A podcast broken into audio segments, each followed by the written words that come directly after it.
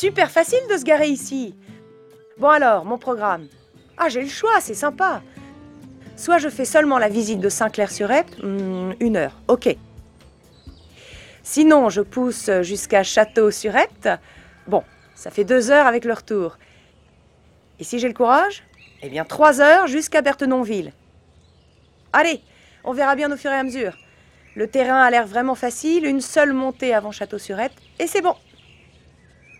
Avant de partir, je vérifie bien. De l'eau, ok. De quoi manger, ok. Et sinon, je m'arrêterai dans un magasin à Saint-Clair ou dans ce restaurant à Bordeaux-les-Saint-Clair.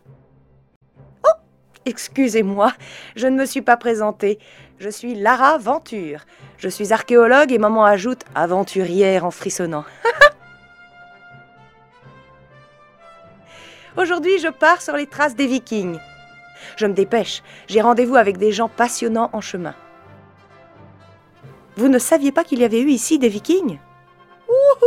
Alors révisons un peu avant de partir. Dans la région, mes collègues archéologues se sont régalés. Il y a des tas d'allées couvertes sur les crêtes qui dominent la vallée de l'Epte.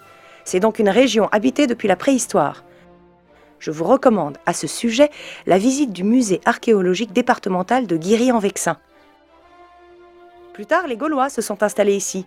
Saint-Clair s'appelle alors Bourg-Vulcain à cause des forges des maréchaux ferrants. Ah oui, parce qu'on est à mi-chemin entre Rouen et Paris et que dès 350 avant Jésus-Christ, il y a une route importante. Hum, on verra ça plus tard. Allez, cette fois on part. On suit la route par laquelle on est arrivé. Repérons dès maintenant le balisage jaune du PR5.